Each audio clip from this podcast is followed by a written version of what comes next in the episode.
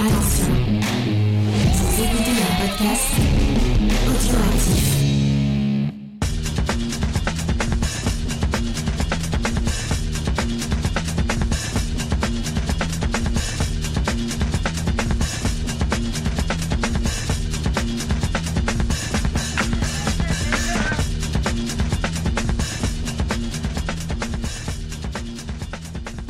Tous et bienvenue dans le podcast des réfracteurs, un podcast où aujourd'hui on vous invite à planquer votre magot puisqu'on va parler d'un film de braquage. Ce film c'est Tuer Charlie Varick ou Charlie Varick tout court de son titre original, un film de Don Siegel sorti en 1973.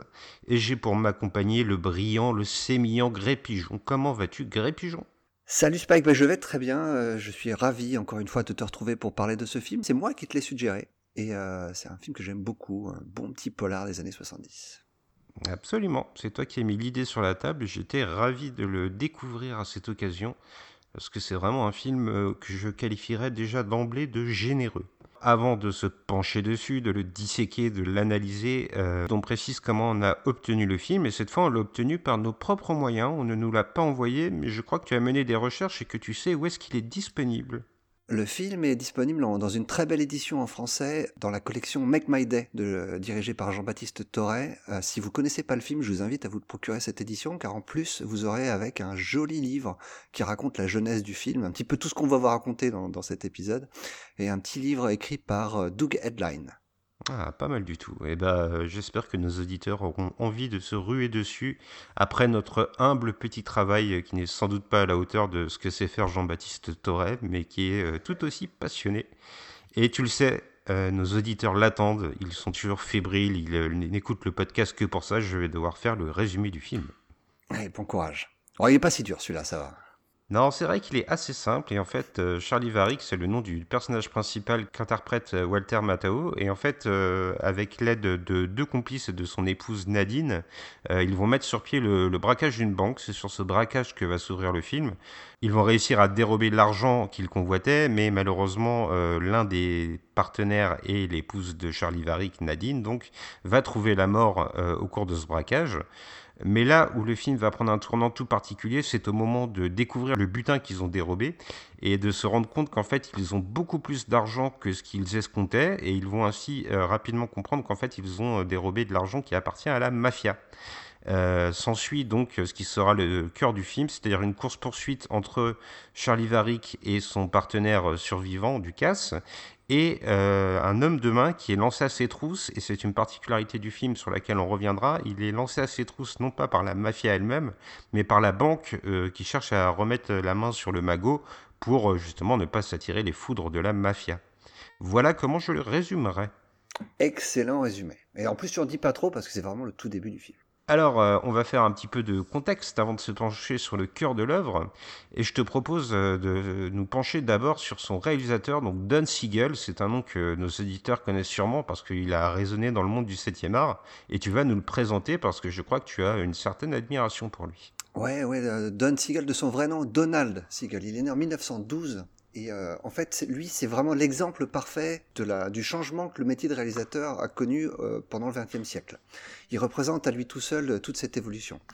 Euh, il sera tour à tour simple exécutant, puis indépendant avant de devenir un auteur à part entière, hein, la, fameuse génération du Nouvel Hollywood. Il est entré dans l'industrie en 34 en tant qu'employé de la, Warner, et il a fait un peu tous les jobs avant de devenir assistant, puis chef monteur. C'est un peu le parcours obligé des, gens de cette époque qui veulent devenir réalisateurs. Ils apprennent le métier sur le tas en faisant tous les métiers liés au cinéma. À la fin des années 30, il crée et dirige un département de montage.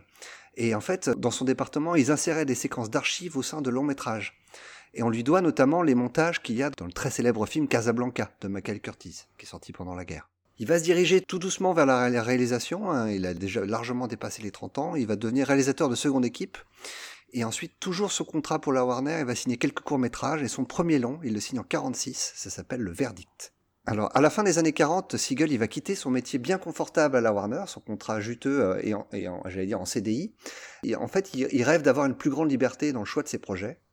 Et ça va lui permettre de signer de nombreux films ambitieux pendant toute la, la décennie des années 50, mais ça va aussi le contraindre à accepter des postes plus alimentaires, comme des épisodes de séries télé, parce que bah, le fait d'être indépendant, ça, le, ça provoque parfois quelques, quelques périodes de creux. Il faut bien manger. Ouais, ouais, c'est ça. Quand je parle de séries télévisées, je... il n'y a pas de connotation péjorative dans ma bouche, mais il faut voir qu'à l'époque, un réalisateur de cinéma retournait assez rarement vers la télévision. Hein. C'était jugé comme, comme une régression. Don Siegel, lui, il avait aucun problème avec ça. Alors le fait d'être familier avec l'ensemble des métiers du cinéma va être un énorme atout dans sa carrière. Il sait tourner rapidement, il est capable d'enchaîner beaucoup de plans dans une journée, parfois plus de 50 plans dans, une seule journée. Tant c'est si bien qu'il n'est jamais en retard et tourne toujours dans les limites de son budget, ce qui fait de lui un réalisateur qui est très prisé et très apprécié des studios. Un homme fiable. Exactement. Euh, et toutes ces prises de vue sont euh, méticuleusement préparées en amont et ça va l'aider à maximiser son contrôle créatif euh, parce que ça va lui permettre de limiter la, possibilité pour les producteurs de rééditer les séquences. Il sait déjà avant de tourner la scène à quoi elle va ressembler et comment il va la monter. En fait, il a eu une mauvaise expérience sur le film The Line-Up avec Eli Wallach et le studio avait remonté toute la séquence d'ouverture. Euh, et après ça, il s'est juré qu'il ferait tout pour que ça se reproduise plus. Ça paraît évident maintenant, hein, mais à l'époque, les réalisateurs, c'était vraiment des exécutants euh, aux yeux des producteurs. Et le fait qu'un réalisateur euh, demande le, final cut, c'était pas du tout courant. Hein. C'est venu que, que, quelques années plus tard. Alors on l'a dit, hein, Siegel, il se situe un petit peu entre deux générations, entre celle de, des, des, grands réalisateurs de l'âge d'or, euh, les Ford, les Hawks et compagnie, et celle du nouvel Hollywood. Il est un petit peu à la croisée des chemins, un peu comme Samuel Fuller. C'est un professionnel touche à tout, euh, dont on pourrait penser qu'il euh, a un style assez impersonnel, et pourtant il va profiter de l'essor du nouvel Hollywood euh, pour développer lui aussi quelques thématiques récurrentes dans son cinéma. La principale, c'est ça vient notamment dans le choix des héros qu'il va décider de représenter. Les héros de Siegel, ils rejettent non seulement la société établie, on va le voir dans, dans Charles Varick, mais ils rejettent également toute forme de relation sociale. Le héros typique de Siegel, il n'a pas d'antécédent familial, il n'a pas de femme, pas d'enfant, pas d'amis, et s'il appartient à un groupe social, il s'agit généralement d'un groupe exclusivement masculin. Ils sont unis euh, non pas par des liens de sympathie, mais uniquement par un objectif commun. Encore une fois, on peut penser à Charlie Varick. Les, films de Siegel, ils ont aussi cette particularité d'avoir provoqué la controverse dans leur approche des problèmes sociaux et politiques de leur époque, et ce, dès les années 50. L'un des films de Siegel qui a suscité le plus de débats, euh, notamment sur ses intentions politiques, c'est L'invasion des profanateurs de Sépulture, qui est sorti en 1956. Donc le, titre original c'est The Body Snatchers, il y a eu plusieurs remakes, notamment un dans les années 70 qui est peut-être le, le meilleur de, des films sur, cette thématique-là. Et euh, le, film de Siegel en 56 c'est un pur produit d'une époque où l'Amérique était obsédée par la menace rouge, donc la menace communiste. On lui a beaucoup reproché à cette époque-là, hein, notamment toute la, partie gauche d'Hollywood.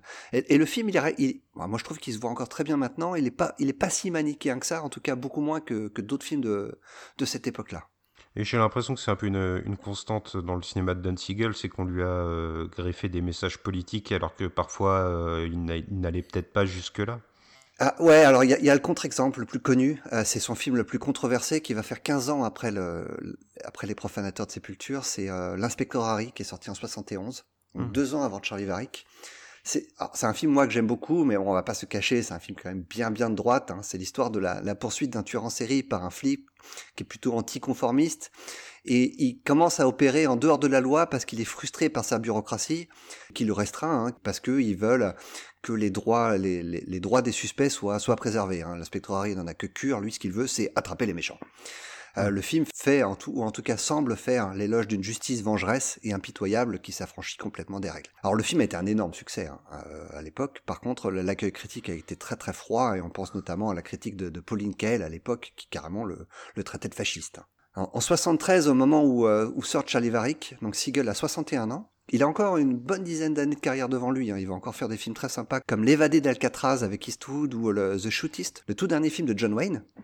Mais il a aussi derrière lui une belle petite filmographie, on l'a dit, l'invasion des, profanateurs de sépulture, l'inspecteur Harry, mais aussi Les Proies. Donc euh, si vous n'avez pas vu ce film, je vraiment je vous le conseille, c'est peut-être euh, le film de sa filmographie que je préfère, ou Un shérif à New York avec Clint Eastwood.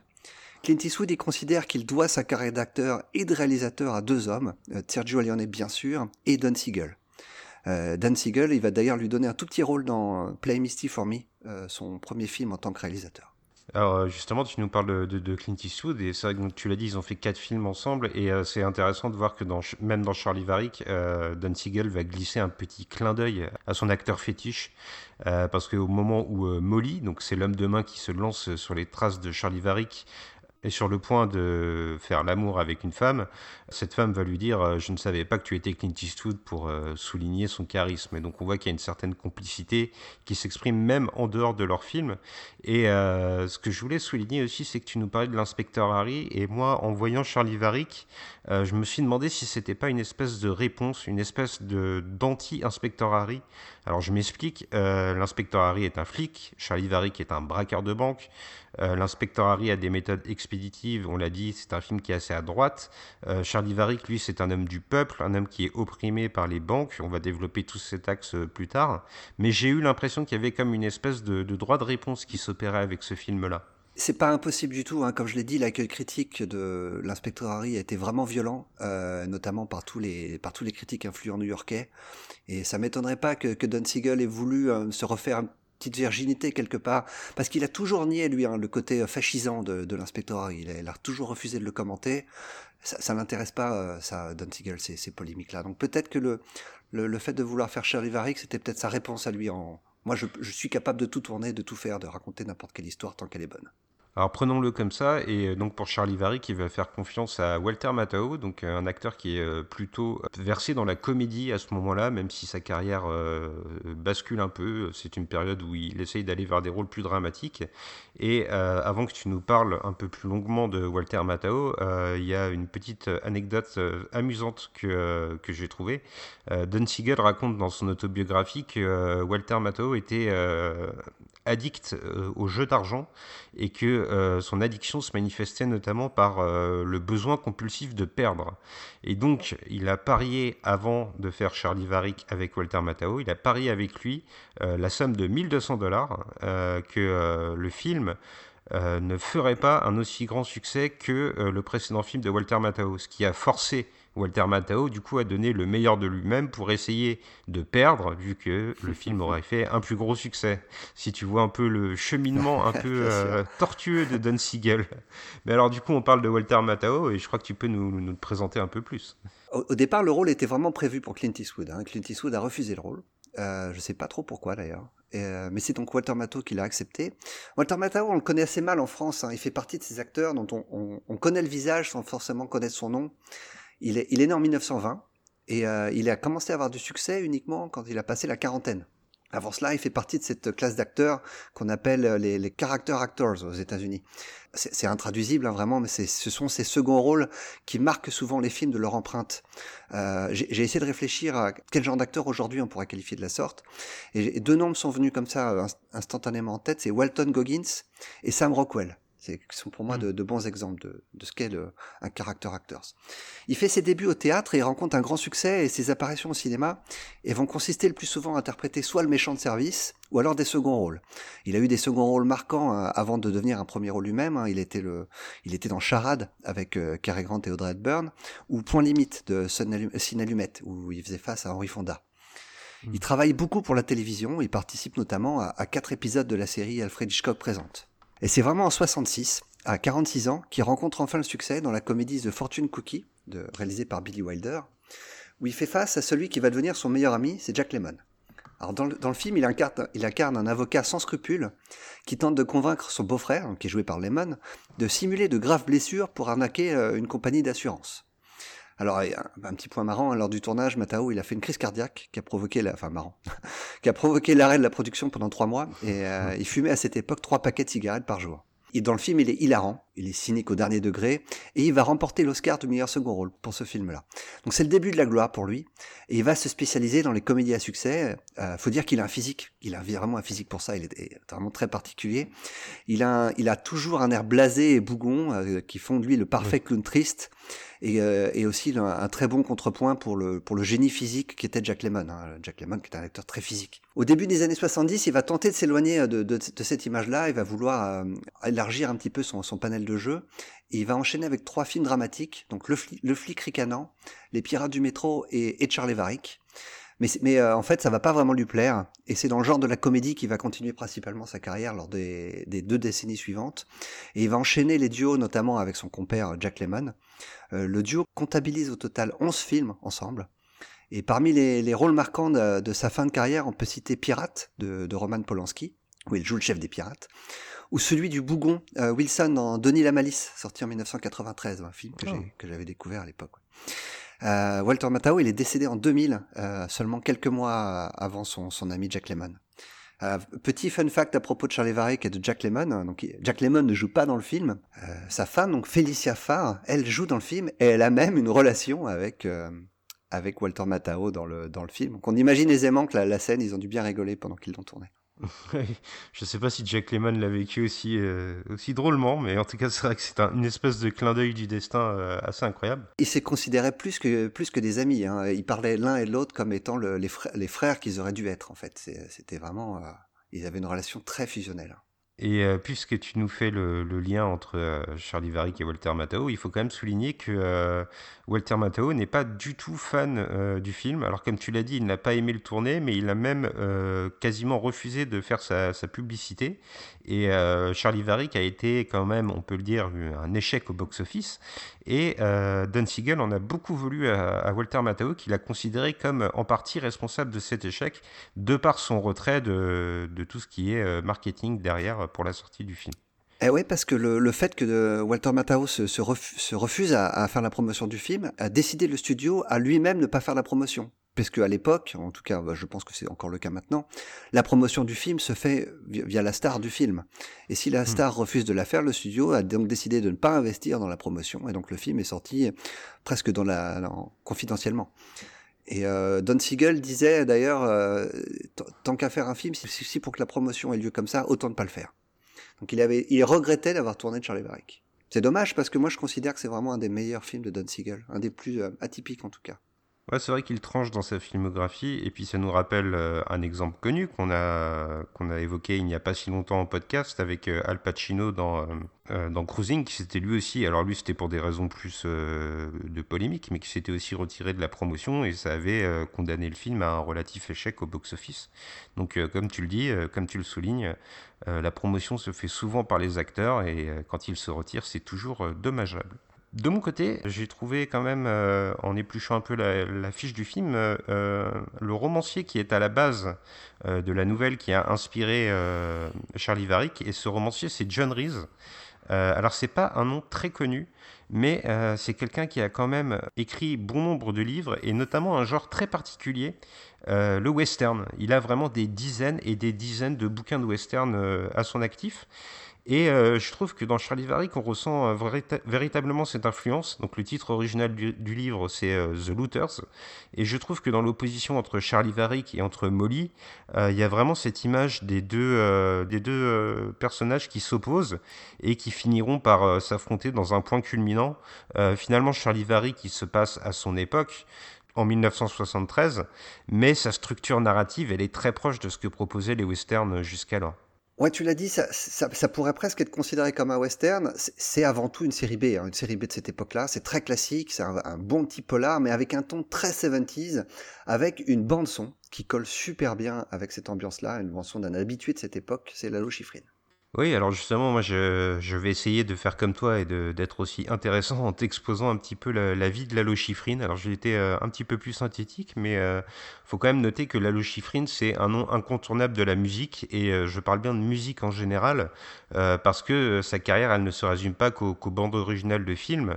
En fait, si tu veux, Lalo Schifrin, euh, il baigne dans le monde musical depuis sa naissance. Euh, il naît en 1932 à Buenos Aires et son père, Louis Schifrin, est un violoniste particulièrement connu dans son pays.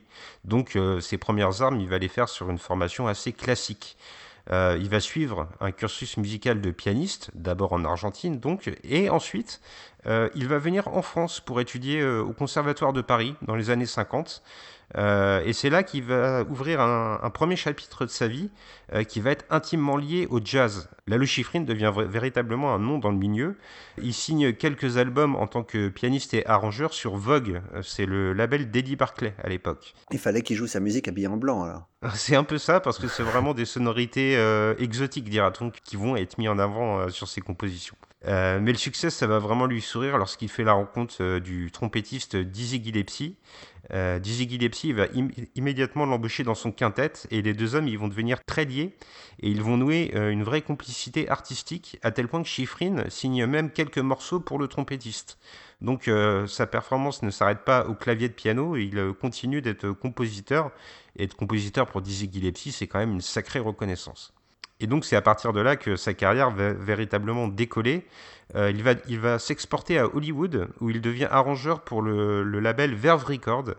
Euh, et ce qui est intéressant de noter, c'est que euh, à travers ce label, il va travailler avec Stan Getz. Mais ce label, il appartient à une compagnie bien particulière, la MGM, donc la Metro Goldwyn Mayer, euh, la société de, production de films notamment, euh, ce qui va l'amener vers le monde du cinéma. Et c'est là que s'ouvre le deuxième chapitre, celui qui est le plus imposant sans doute, euh, sa carrière de compositeur de musique de film pour lesquels il est immensément connu. Euh, donc je t'en ai sélectionné quelques-uns pêle-mêle pour euh, te rendre compte à quel point il a, rayonné sur euh, le monde du cinéma en tant que compositeur. Dans l'ordre chronologique, il y a par exemple le Kid de Cincinnati, sorti en 1965, euh, dont on avait déjà parlé dans une chronique audio, j'étais tout seul à ce moment-là. Euh, ensuite, on a Luc la main froide de Stuart Rosenberg, Cool and Luke, en, en- Luck, pardon, en, en titre original, sorti en 1967. Il y a bien sûr Bullitt de Peter Yates en 68. Il y a un film que tu aimes particulièrement, je crois, c'est De l'or pour les braves en 70. Ouais, ouais. Ah, Je vois qu'en 71, il a fait Les Proies hein, de Don Siegel. Eh ben, figure-toi qu'il n'y a pas que les proies qu'il a fait en 71 pour Don Siegel, puisqu'il a aussi fait la musique de l'inspecteur Harry. Et euh, d'ailleurs, euh, euh, Lalo Schifrin, il sera crédité sur la, plupart des suites euh, de l'inspecteur Harry en tant que compositeur.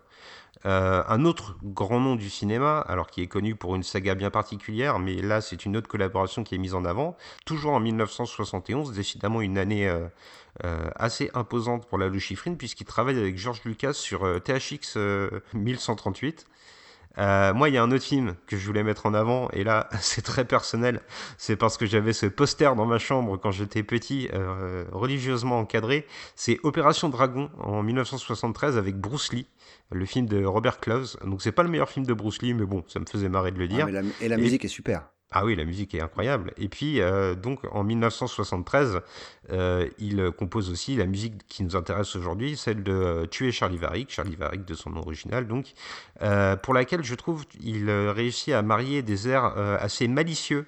On sent toujours une pointe, euh, une pointe presque humoristique dans ses traits musicaux et en même temps une vraie lourdeur dramatique. Il arrive à marier les deux et à donner une atmosphère vraiment euh, très particulière qui résonne spécialement euh, lorsqu'on voit le visage de Walter Matthau. C'est un peu le même, la même opposition de genre. Walter Matthau, il est entre la comédie et le drame et je trouve que Lalo Schifrin, il comprend cette mentalité, il l'épouse bien dans le film. C'est comme ça que je définirais en tout cas la musique pour Charlie Varick. Ah bah, en tout cas, il, il, il bossait très bien avec Don Siegel. hein. Ils ont été, euh, Don Siegel a été très fidèle à, Lalo Schifrin, ce qui n'est pas le cas d'un autre réalisateur qui a travaillé avec Schifrin et qui n'a pas gardé sa musique. Que, est-ce que je ne sais pas si tu le savais, mais Lalo Schifrin a composé la musique de L'Exorciste. Et quand, euh, William Friedkin a entendu le score, il l'a jeté à la poubelle. Euh, J'espère que quelqu'un a gardé les bandes pour les ressortir un jour, parce que je serais, curieux d'entendre ça avec la, bande originale de Lalo Schifrin. Mais bon, on pourrait euh, continuer de dérouler sa filmographie qui va se perpétuer jusque dans les années 90-2000 avec euh, notamment, bon c'est anecdotique, mais la saga Rush Hour, donc avec euh, Jackie Chan et Chris Tucker. Donc, donc pas des grands films, mais c'est pour vous montrer que véritablement des années 50 aux années 2000, euh, Lalo Schifrin n'a pas, n'a pas arrêté de travailler. Mais euh, son, sa bande son la plus célèbre, il ne la doit sans doute pas au cinéma, mais plutôt à la télé. Et là, je te propose un blind test. euh, donc, je ne vais pas euh, te passer la bande sonore parce que sinon. tu vas les faire à la bouche. voilà, exactement. Ah, la j'en- ai trois, j'en ai trois très célèbres, hein, des thèmes de séries de télé qui me viennent en tête quand je pense à Lalo Schifrin, parce que j'ai j'ai grandi avec ces, les séries de cette époque-là. Mais vas-y, je, je, à mon avis, je sais vers quoi tu vas aller. Alors, attention, c'est parti. Dun, dun, tu me laisses continuer, salaud. c'est ça. c'est Mission Impossible, euh, bien sûr. Et il a fait Manix, il a fait Starsky Hutch.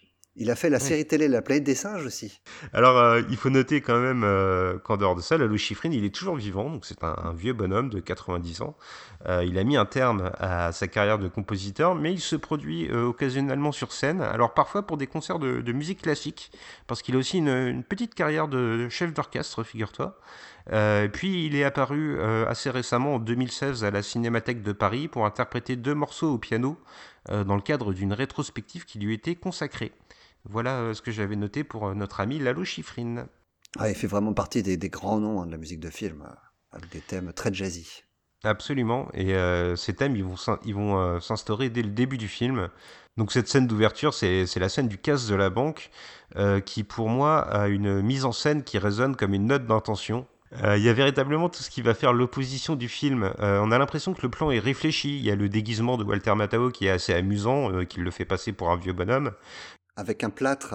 C'est très, très malin en fait d'avoir un déguisement comme ça parce que il, vient donc il, rentre dans la banque, il est censé donc euh, ne, pas attirer l'attention sur lui. En tout cas, il, ne vient pas en braqueur.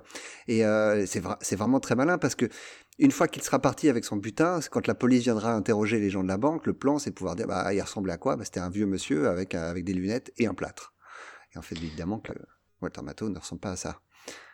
Euh, évidemment, et puis c'est véritablement la façon de poser un peu, je trouve, le, caractère du personnage. C'est-à-dire que c'est un homme réfléchi, qui élabore les choses, qui a une vision euh, des choses sur le long terme, comme tu le dis. mais en même temps, ce qui va caractériser le film, c'est le fait que ce casse va complètement partir en vrille, on va dire. il y aura un mort dans la banque, il y aura la femme Nadine de Charlie Varick qui va se faire tirer dessus et qui finira par décéder de ses blessures. Donc j'ai trouvé que là euh, on donnait véritablement le ton du film, à l'image euh, de la performance de Walter Matthau, à l'image de la bande-son de Lalo Schifrin.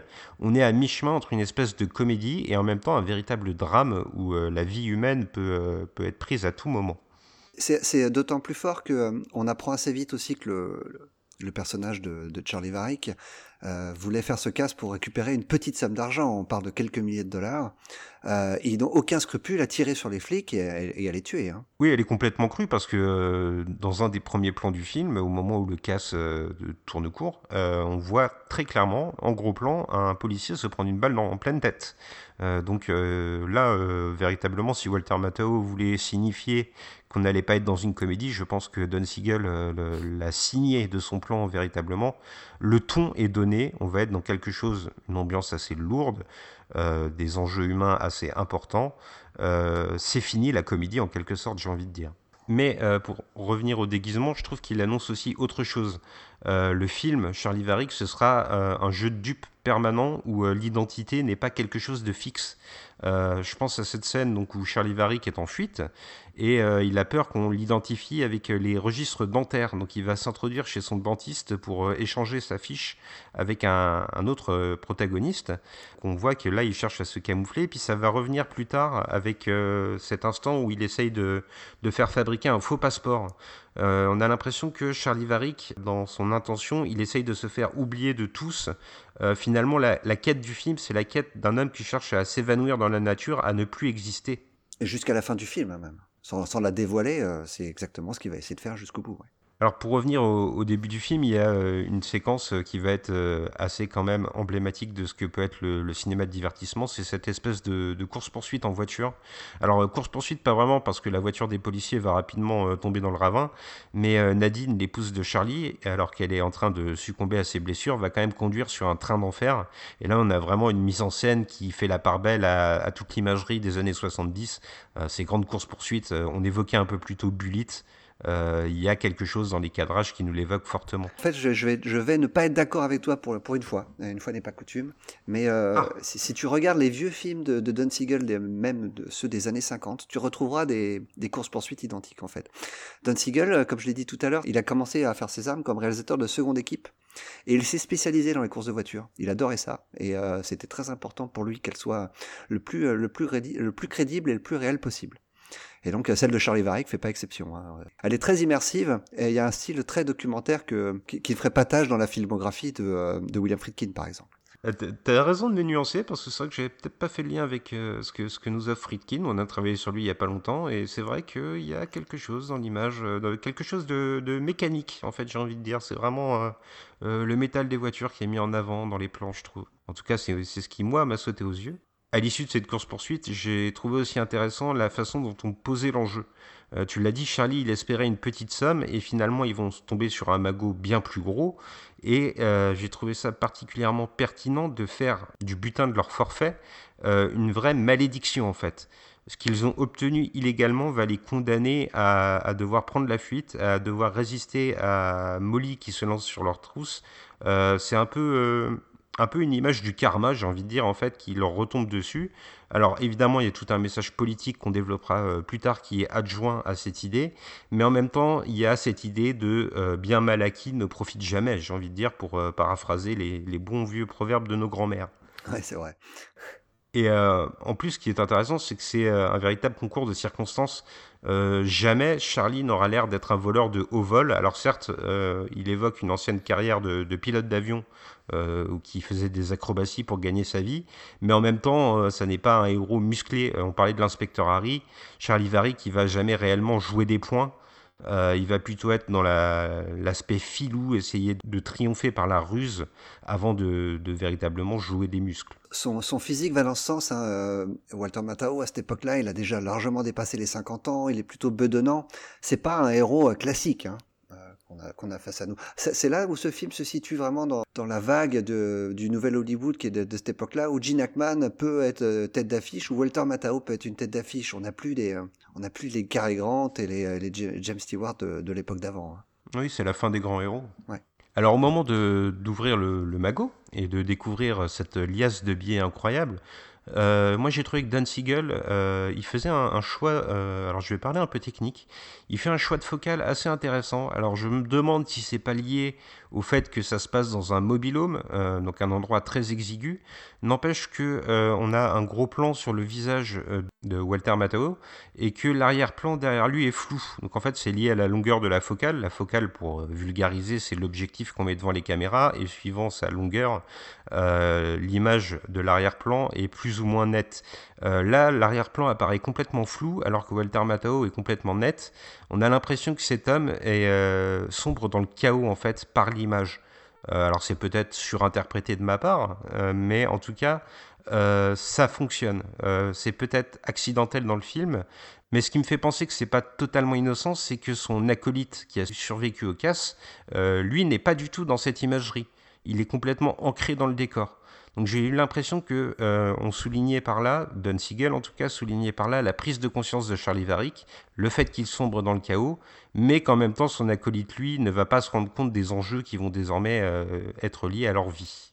Alors dans le fait qu'il sombre dans le chaos, euh, il y a aussi ce que j'ai trouvé intéressant, c'est tous ces personnages qu'on pourrait qualifier du monde underground, des, des malfrats, disons-le clairement, euh, auxquels euh, Charlie va devoir faire confiance euh, plus ou moins, de manière plus ou moins appuyée, et qui finiront tous par le trahir.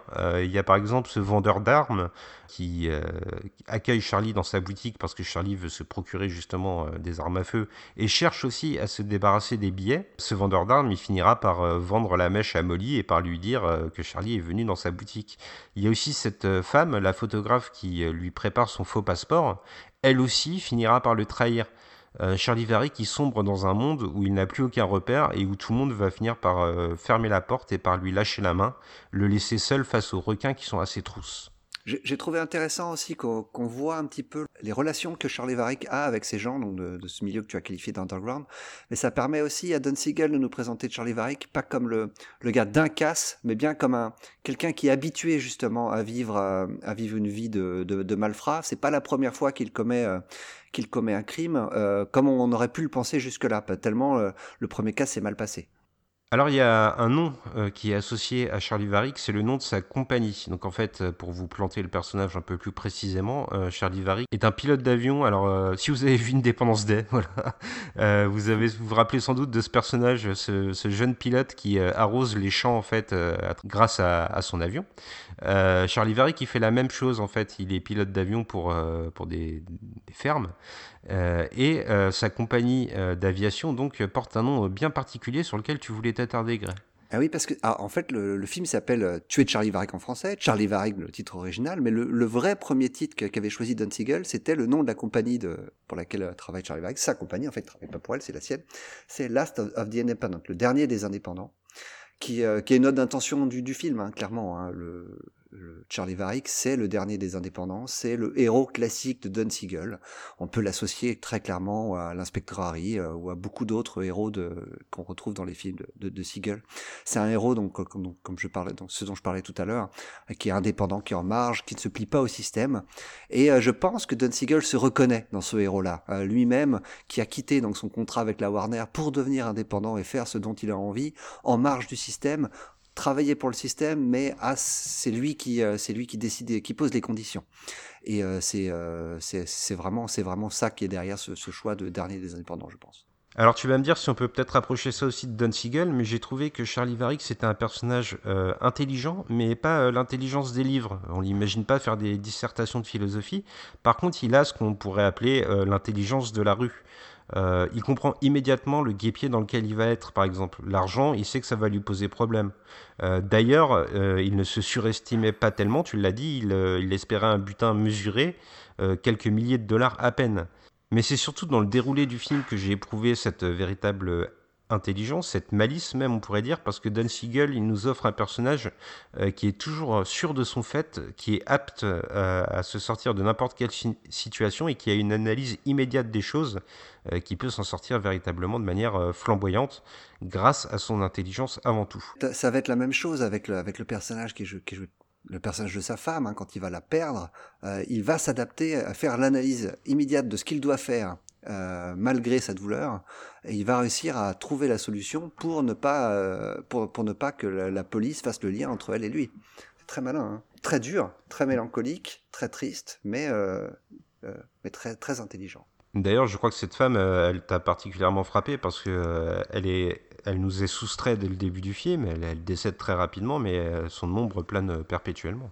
Ouais, c'est ça, elles sont donc pleines sur, sur, sur tout le film, de, par la mélancolie qu'elle en- engendre pour le personnage de Charlie Varick, parce qu'on on va le voir à plusieurs reprises contempler des, contempler des, des photos où elle, où elle apparaît. Et euh, la, scène qui m'a le plus marqué, c'est celle où, donc, où elle vient de perdre la vie, il l'embrasse. euh, il l'embrasse pour lui dire un, pour lui faire un dernier au revoir. Et j'ai trouvé très touchante la scène où il retire son alliance. Alors, effectivement, hein, tu l'as dit, Charlie Varick est très intelligent. Il, il décide de lui retirer son, son alliance pour qu'elle ne soit pas reconnue. Tu as parlé de la, scène chez le dentiste plus tôt. C'est la, même logique. Vu que la seule chose qui reste du cadavre de Na- Nadine, ce sont ses dents, il va s'introduire chez le dentiste pour subtiliser les, euh, les dossiers dentaires pour qu'on ne puisse pas l'identifier. Euh, alors c'est un acte d'amour le fait de lui prendre cette, alliance, mais c'est aussi un acte, euh, un acte intéressé. hein. En tout cas, c'est pour se, protéger. Il doit l'abandonner, il doit la détruire, mais il emporte avec lui aussi ce qu'il peut d'elle. C'est c'est très beau. hein. Oui, c'est particulièrement touchant et euh, je trouve que c'est appuyé par euh, ce qui vient en fait juste avant, c'est le fait que pendant l'agonie de Nadine, pendant qu'elle conduit la voiture, euh, c'est à ce moment-là que Charlie Varick retire son déguisement progressivement, son déguisement de, de vieillard qu'on a évoqué plus tôt. On a l'impression que au fur et à mesure que cette partie de sa vie s'évanouit, lui se met à nu, il nous révèle son vrai visage, il se découvre sous son vrai jour en fait. Et, ça fait euh, très, euh, ça fait euh, opposition avec le personnage de, de son acolyte, donc le survivant du casse, qui lui, par contre, est très dur avec Nadine alors qu'elle est encore vivante. Il fait comprendre à Charlie Varick qu'elle est condamnée, donc il faut pas s'encombrer d'un poids mort et qu'il faut l'abandonner. Et c'est la, la réaction de, de, de Varick est, encore plus touchante parce qu'on comprend qu'effectivement, il a tout intérêt à l'abandonner. C'est dans son intérêt à lui, mais c'est trop difficile pour lui. Il est amoureux de Nadine, il peut pas la quitter comme ça. Alors son acolyte, il est bien particulier d'ailleurs, et euh, il est beaucoup, beaucoup, beaucoup moins intelligent que Charlie Varick. Lui, il va véritablement être euh, happé par l'appât du gain. Euh, il y a un visuel très marquant où on le voit se rouler dans les billets de banque et, et s'extasier du butin qui est le sien, sans se rendre compte que euh, finalement c'est ce qui causera sa perte. Euh, il y a aussi le fait que pendant tout le film, il va contester les choix de Charlie. Donc je vous le dis, lui, il veut garder l'argent, euh, mais il y a aussi dès le début des codes qui nous sont donnés. Par exemple, euh, au moment de mettre le feu à la voiture de Nadine, euh, il va s'engueuler avec Charlie, et Charlie va lui dire si seulement pour une fois tu pouvais faire ce que je te disais. Euh, ça, c'est présent dès les premières minutes du film. Euh, il y a aussi, au moment où ils prennent la fuite, le fait qu'il, euh, Charlie Varick euh, invite son acolyte à se séparer des armes à feu. Et ce, ce, personnage veut véritablement rechigner à le faire et essayer de s'accrocher euh, au, au, flingue euh, pour des raisons qui sont assez obscures, on doit bien le dire. On sent en fait, d'après moi, que ce personnage, il est idiot, on va on va pas se mentir, mais que c'est grâce à sa bêtise qu'on comprend encore mieux l'intelligence de Charlie qu'on évoquait plus tôt. On a, deux personnages assez instinctifs, et l'un qui aura pour instinct d'utiliser la violence pour s'en sortir, tandis que Charlie Varrick, lui, aura comme euh, instinctivement, on va essayer de réfléchir et à comprendre comment sortir d'une situation sans justement euh, laisser euh, euh, laisser couler le sang. Hein. On pense notamment à la scène où il se fait arrêter par des policiers pour un simple contrôle de routine. La première chose que, que veut faire son son compère, hein, c'est de, de tirer dans le tas. Et mmh. c'est vraiment le la, la tchatch de Charlie Varrick qui va faire qu'ils vont s'en sortir sans problème. Alors j'aime bien cet acteur, hein, il, a, il, est, il, est, très intéressant.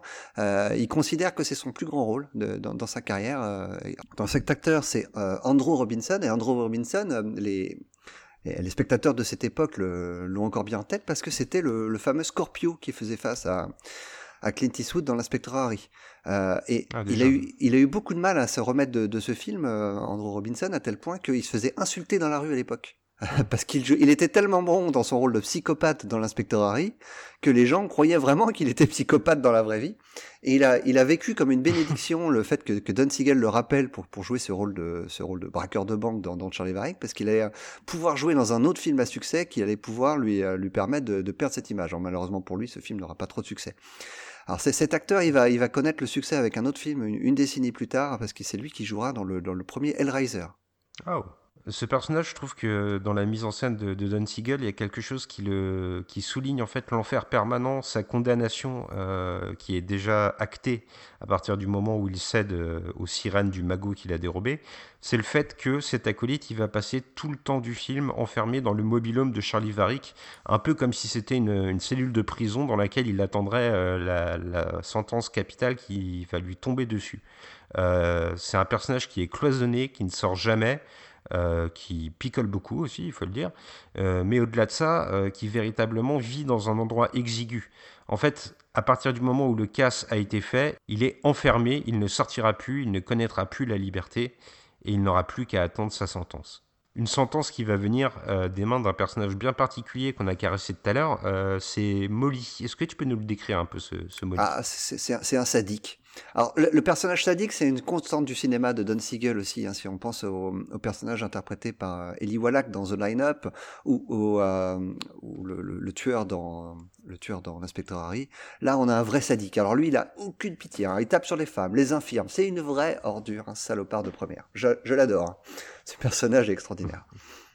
Oui, il est vraiment, il casse les codes et euh, pour montrer à quel point c'est une espèce de d'anti Charlie Varick, euh, il y a une scène que Don Siegel nous propose qui est très parlante. C'est plutôt deux scènes qui s'enchaînent.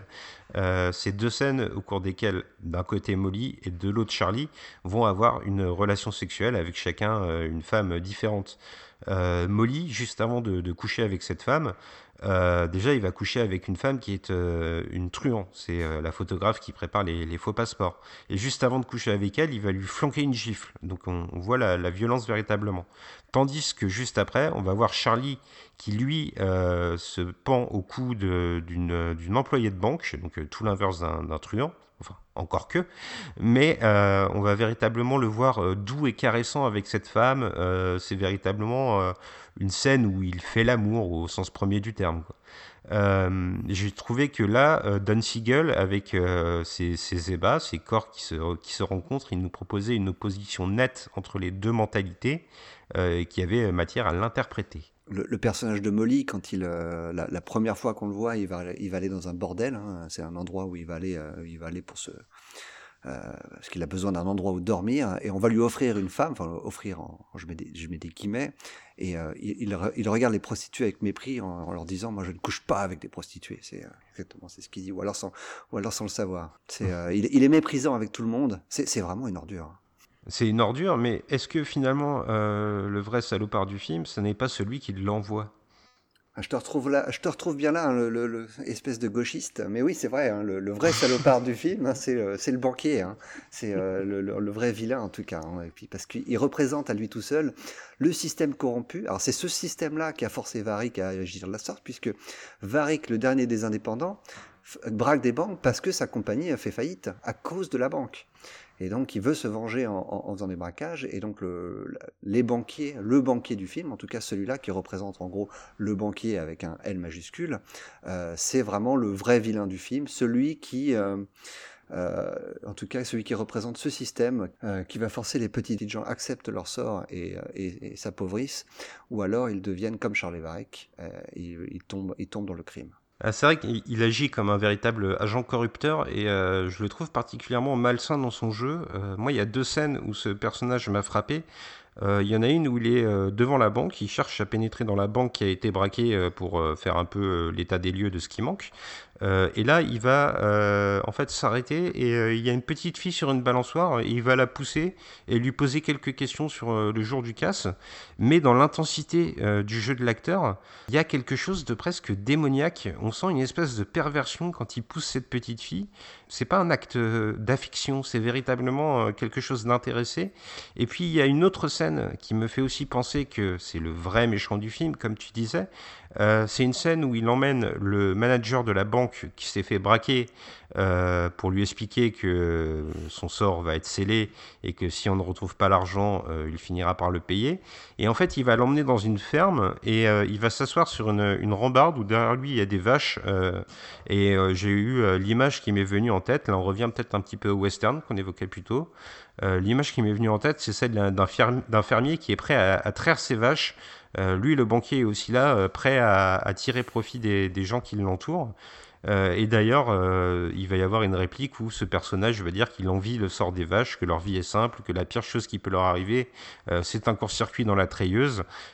Finalement, j'ai eu l'impression qu'avec cette réplique, c'est pas lui qui rêvait de cette condition. Lui, il est très, très à l'aise dans la position du fermier, si on suit ma métaphore. Ouais. Mais il renvoie le manager à sa condition de, de vache à lait, en fait. C'est- c'est- alors, Charlie Varick, on l'a dit, c'est une série B, hein, mais c'est une série B qui a un, un vrai message.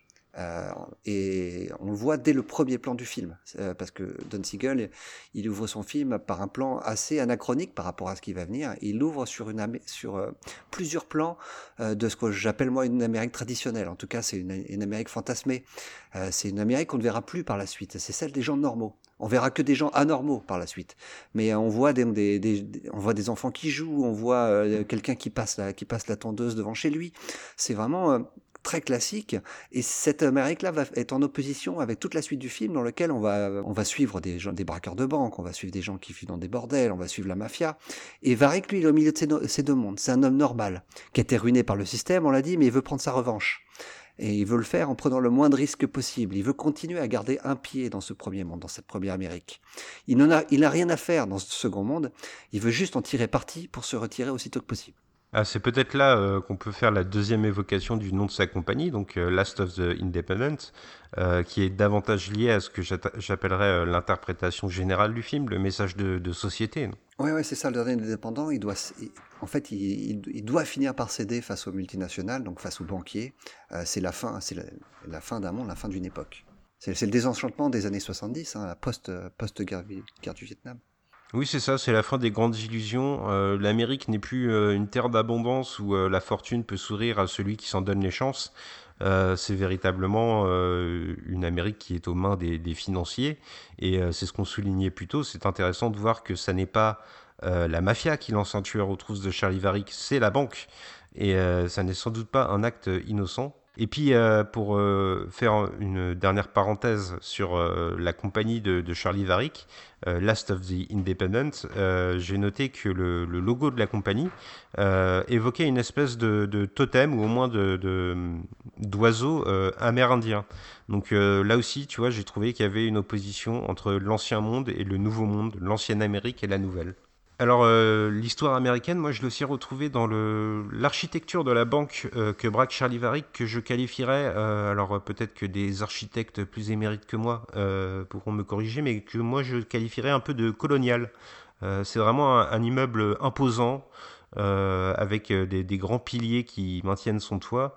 C'est vraiment typique d'une Amérique plus traditionnelle, mais à l'intérieur, là, il y avait des couleurs très tranchées, un rouge très vif, très agressif. c'est une, une teinte qui montre un peu la, violence pour moi de la banque, et ça, c'est présent dès les premières images du film. Euh, comme on l'a dit, l'antagoniste du film, ça va véritablement être euh, le monde de la finance. Et je crois que toi, il y a une scène qui t'a marqué particulièrement pour euh, synthétiser le pouvoir qu'avait la banque sur les gens humbles. Oui, tout à fait. C'est une scène vraiment marquante et vraiment symbole. C'est celle où Molly vient, vient récolter, récolter de l'argent, en tout cas, ou du moins il va pas prendre de l'argent, il va carrément voler la voiture auprès d'un mauvais payeur qui a, lui été victime d'un prêt toxique euh, auprès d'un usurier local. Et Molly, en fait, il va, tout simplement devenir le, bras armé de la finance. Et ce, sous les yeux du propre, enfant de, cet homme. Alors cet homme, le, clin d'œil, encore une fois, avec Don Siegel, ça s'arrête jamais, mais le clin d'œil euh, est, vraiment marquant. C'est le même acteur qui jouait le, fameux euh, le fameux, euh, le fameux personnage euh, noir qui était face à Clint Eastwood et donc là, donc, qui est devenu très célèbre de par la réplique de, Clint Eastwood, euh, Do you feel lucky, punk? c'est cet acteur-là donc qui se fait molester une nouvelle fois dans un film de Don Siegel, mais cette fois-ci par Molly. Ah oui, il y a une certaine symétrie. Et puis, euh, avant de, refermer notre podcast, parce que ça fait quand même euh, de, longues minutes qu'on parle de ce film qui a l'air euh, humble comme ça et sans prétention, mais qui, tu vois, nous a donné mm. un peu de tissu analytique. moi, j'aimerais m'arrêter sur la place qu'occupent les médias et la police. les médias, par exemple, ne sont pas du tout un vecteur de vérité dans Charlie Varick. Quand ils vont communiquer à la radio le butin du, du crime, du casse, euh, ils vont donner le chiffre communiqué par la banque sans véritablement enquêter sur, euh, sur ce qui s'est passé. Donc on va, on va signifier qu'il n'y a eu qu'environ euh, 2000 dollars, je crois, euh, ou 4000 si, si mes souvenirs sont bons, qui ont été dérobés, alors qu'en fait il y a plutôt plusieurs centaines de milliers de dollars qui, qui ont disparu on ne peut pas se fier à la vérité des médias dans Charlie Varick. Et puis euh, une autre institution qui va être malmenée, c'est la police, euh, qui est complètement euh, impuissante. on les voit par exemple se masser près du mobilhome de Charlie Varick, tous plus armés les uns que les autres prêts à pénétrer avec force dans, l'habitation, alors qu'en fait, à l'intérieur, le mobilhome n'est plus que vide. En fait, il n'y a plus que le, cadavre du, du, comparse de Charlie Varick. Donc ça montre bien que le pouvoir dans le film n'est pas détenu par ceux que l'on voudrait, ceux que l'on imagine, mais bien par euh, la banque qui terrorise Charlie. Alors, avant qu'on se quitte, parce que je sais, je te connais par cœur, tu vas me demander de, mettre une note. Euh, mais avant de conclure, j'aimerais que, si jamais on essaie de convaincre les gens de, voir Charlie Varick, si on n'a pas réussi encore, est-ce que tu aurais des, des œuvres un peu plus récentes, un peu plus connues, euh, auxquelles tu pourrais associer Charlie Varick pour donner envie à nos auditeurs de découvrir ce film? Il y en a une qui m'a marqué immédiatement, c'est euh, No Country for All Men euh, des frères Cohen, parce que déjà il y a cette esthétique de, désert, hein, des, terres arides, on la retrouve aussi un peu dans Charlie Varick, ou en tout cas des terres sauvages. Euh, et dans le même temps, il y a cette idée d'un personnage qui se retrouve avec un butin qu'il n'a pas espéré, et dont un tueur froid se lance à ses trousses. J'ai trouvé qu'il y avait une espèce de schéma narratif assez similaire L'interprétation n'est sans doute pas la même, mais euh, l'installation est assez euh, voisine. Et puis, euh, c'est plus anecdotique, mais il y a plusieurs éléments purement visuels qui m'ont fait penser à Breaking Bad. Alors, il y a peut-être le fait que Charlie Varick se passe à Albuquerque, au Nouveau-Mexique aussi, donc comme Breaking Bad. mais j'ai eu l'impression que Breaking Bad faisait peut-être des petits clins d'œil à Charlie Varick dans certains éléments de mise en scène. je ne sais pas si tu as regardé la série. Oui, oui, bien sûr, j'ai vu la série. Eh bien, euh, si tu te rappelles, euh, le Walter White euh, planque de l'argent dans des bidons qu'il enterre dans le désert. C'est vrai. Et tout au début de Charlie Varick, c'est aussi dans des espèces de bidons que, qu'ils vont planquer au moment de leur fuite le, butin de leur magot. les bidons d'insecticides, ouais. Donc je me suis demandé s'il n'y avait pas un, petit clin d'œil envers un autre film qui se déroule au même endroit des États-Unis. Alors moi, je vais, je vais faire le parallèle avec un autre film euh, un, peu plus récent que, que, le film des frères Cohen. C'est Hell or High Water de, de David Mackenzie. Euh, c'est Comancheria en français, où on suit euh, deux frères, euh, si je me souviens bien, qui sont euh, qui, qui brassent des banques et qui sont poursuivis par le, par le flic euh, Jeff Bridges. Il y, a, il y, a, la même ambiance, un petit peu western aussi, qu'on retrouve avec les mêmes couleurs et ce destin funeste qu'on imagine, qu'on imagine de la même manière que, que celui de Charlie Varick. C'est un, un, excellent film en tout cas, si vous ne l'avez pas vu. Eh ben, je pense que sur ces bons conseils, on a donné à nos auditeurs l'envie de, de, regarder Charlie Varick et les films qu'on a mentionnés on a eu de quoi faire avec ce film. Je te remercie de, nous l'avoir soumis. C'était un plaisir de partager cette émission. Puis on va lui donner une petite note. Alors, laquelle vas-tu lui décerner ah, Alors, c'est compliqué parce que moi, j'ai toujours envie de mettre sur 10 9 sur 10 à tous les films. Parce, qu'évidemment, 10 sur 10, c'est pour Barry Lyndon. Mais je vais, je vais pas mettre 9 sur 10 parce que euh, au bout d'un moment, tout finit par se, par se valoir. Et ça devient compliqué après de, de dire à ah, ce film est un chef-d'œuvre. Tous les films ne sont pas des chefs-d'œuvre. Charlie Varick n'est pas un chef-d'œuvre. Hein. Euh, clairement, je, prends beaucoup de plaisir à voir le film. Euh, je trouve que les thèmes sous-jacents sont vraiment intéressants, mais ça reste une série B. Donc je vais, je vais lui mettre, euh, je vais l'associer au film Rolling Thunder, euh, qui, a aussi, qui était aussi une série B bien, troussée, qui m'avait également donné beaucoup de plaisir. Et j'avais donné un 7 sur 10, donc je vais donner la même note. 7 sur 10 pour Charlie Varick. Eh ben, véritablement, Gray, nos âmes sont liées à jamais, puisque j'ai exactement la même note. moi aussi, je lui donne un 7. C'est un film où je prends du plaisir où je trouve du fond, et ça c'est important pour moi, donc euh, c'est pas un film euh, qui est dans la moyenne, c'est un film qui est au-dessus. Euh, mais c'est vrai que à certains égards, il reste une pure série B, un divertissement. donc c'est un set, mais un set qui, qui vient du cœur, un set que j'ai plaisir à revoir à l'occasion et dont j'ai eu beaucoup de plaisir à découvrir pour cette émission. Et écoute, avant de se quitter, il ne nous reste plus qu'à faire des bisous, des bisous spéciaux comme d'habitude, et cette fois je te laisse choisir lesquels on va faire. Eh ben écoute, je te propose, euh, une fois n'est pas coutume, on va rester à distance, on va faire des bisous indépendants. Donc chacun, chacun chez soi, chacun de son côté, on fait des bisous indépendants. ok, bisous indépendants à tous, chacun de son côté, donc à bientôt. Salut.